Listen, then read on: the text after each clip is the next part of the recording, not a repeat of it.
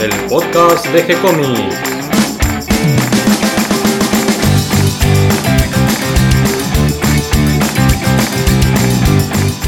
Muy bienvenidos a un nuevo episodio de G-Comics, el podcast donde hablamos de todas las técnicas necesarias para realizar un cómic, cómo dibujar un manga y todo el conocimiento requerido para dibujar esa historieta que tenemos dando vuelta en la cabeza. Mi nombre es Gonzalo García y mi intención es colaborar con todos aquellos que estén interesados en avanzar en su formación como dibujantes de cómic. Hoy me acompaña Catalina, ¿cómo estás Cata? Hola Gonzalo, ¿cómo estás? Y vamos a hablar de un nuevo libro, vamos a proponerles un nuevo libro de dibujo. De perspectiva. Sí, porque ya hablamos de un libro de perspectiva, el de Loomis, del dibujo tridimensional, y es tal vez un libro que es un poco difícil para empezar. Tiene como unos conceptos básicos, pero no, no tan de principiantes, no empieza desde la base de la perspectiva. Y los ejemplos se vuelven bastante complejos a medida que avanzas el libro. En ese mismo libro, Loomis nos recomienda un libro previo.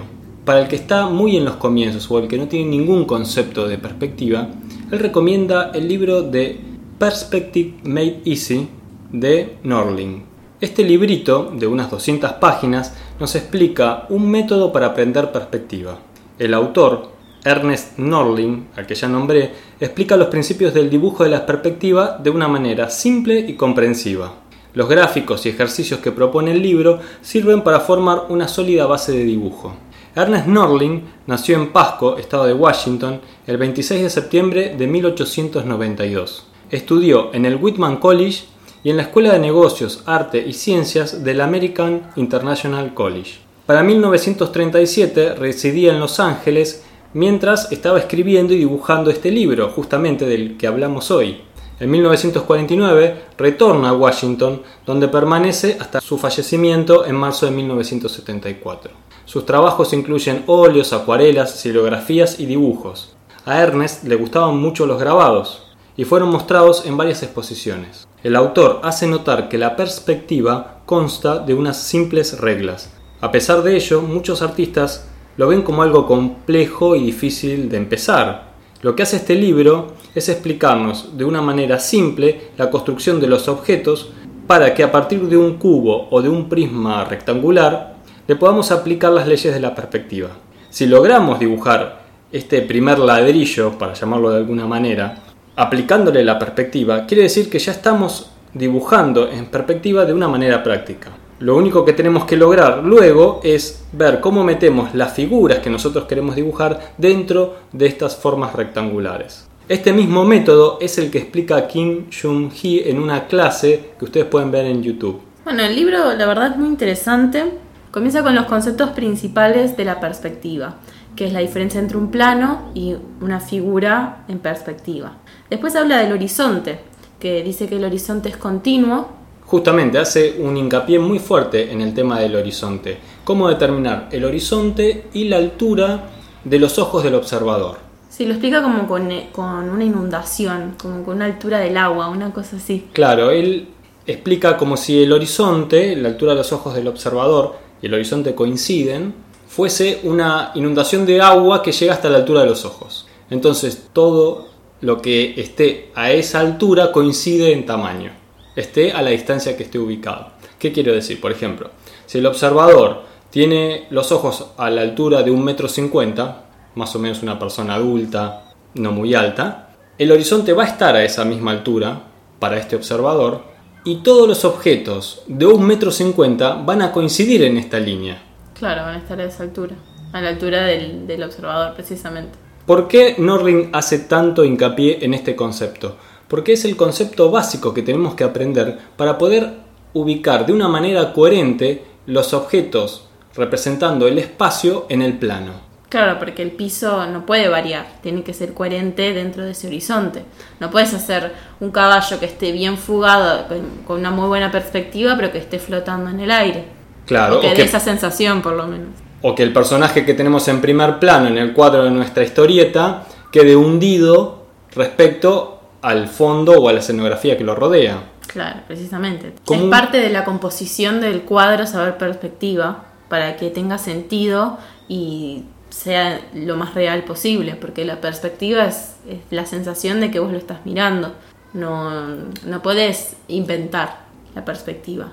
Sí, y sobre todo necesitamos que todos los objetos realmente estén bien ubicados con respecto al suelo, con respecto al observador, para que las alturas coincidan y no nos quede algo que tiene que ir pequeño de un tamaño grande y que algo que es grande en realidad nos quede hundido o pequeño o como vos decías flotando en el aire. Exactamente. Otro punto importante que dice es que el horizonte existe en todo el cuadro que vas a dibujar, solamente que está tapado. Y después hace hincapié en el punto de fuga, que es otro de los, de los puntos claves a la hora de hacer perspectiva. Puede haber un punto de fuga, dos puntos de fuga, tres puntos de fuga, los que quieras. Él en el, en el primer capítulo explica un punto de fuga, que da ejemplos de cómo se va la línea paralela, cómo hace, eh, cómo se fuga precisamente es ese punto, que es lo más fácil para explicar la punto de fuga. Claro, justamente pone el ejemplo clásico de las vías del tren, una vía de tren recto, que se, se pierde en el horizonte y se va uniendo en este punto en el horizonte con una línea de postes laterales y una cerca de madera del otro costado. Y una personita. Y una personita. Es como el ejemplo número uno para entender los conceptos básicos de la perspectiva. Y, sí, es muy, es muy básico porque las líneas de tren son paralelas y el punto de fuga no te da esa sensación. Entonces es muy claro el ejemplo. La verdad está muy bueno.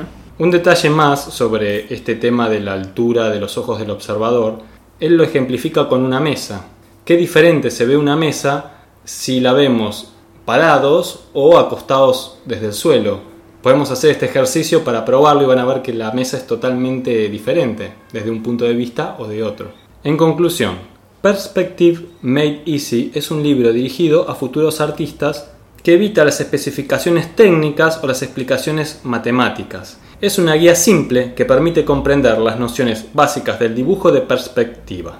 Otro punto importante que explica Norling es que aplica la sombra dentro de la perspectiva. Entonces explica cómo la sombra fuga, cómo la sombra impacta en la figura y en los objetos. Empecé el estudio de la perspectiva con mi papá.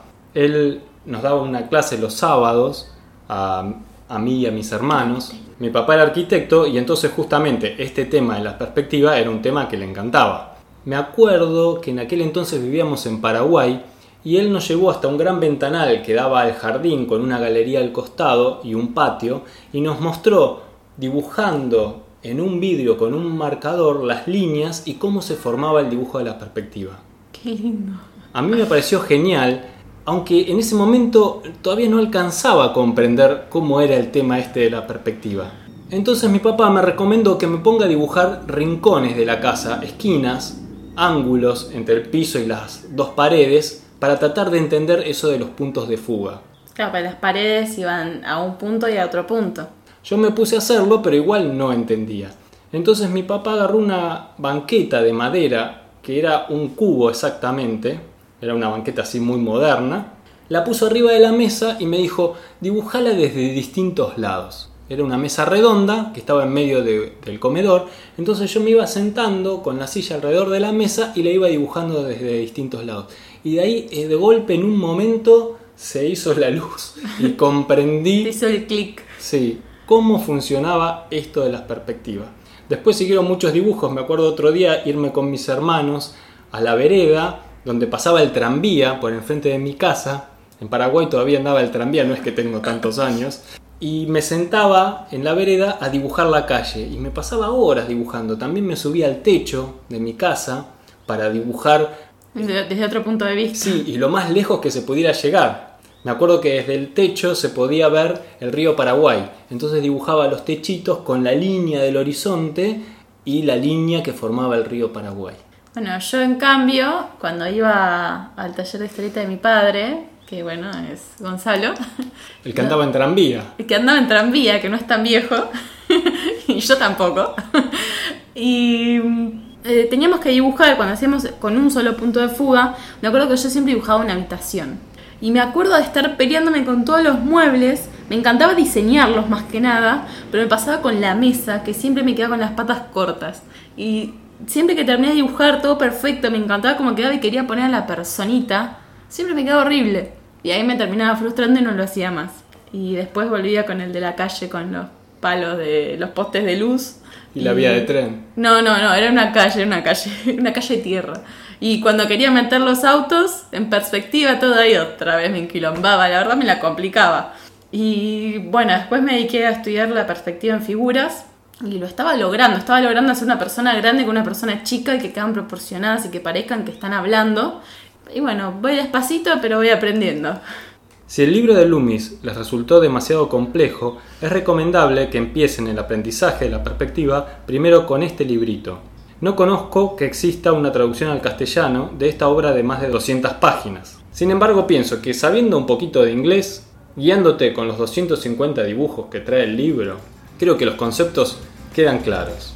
Sí, por supuesto pueden enviarnos sus dibujos, sus dudas y nosotros les vamos a responder, vamos a tratar de aclararlas Así que esperamos que nos escriban. Recuerden que pueden hacerlo desde el formulario de contacto que tenemos en nuestra página web de gcomics.online. Espero que toda esta información les haya resultado útil e interesante. Bienvenidos a todos los que se sumaron en el día de hoy y gracias a todos los que nos comparten en sus redes sociales para que seamos cada vez más. Recuerden que pueden leer los cómics que estamos haciendo especialmente para ustedes en nuestra página web y que también pueden seguirnos desde Facebook vamos a responder siempre con alegría y continuaremos publicando nuevos episodios. Gracias y hasta la próxima. Gracias, Cata. Gracias a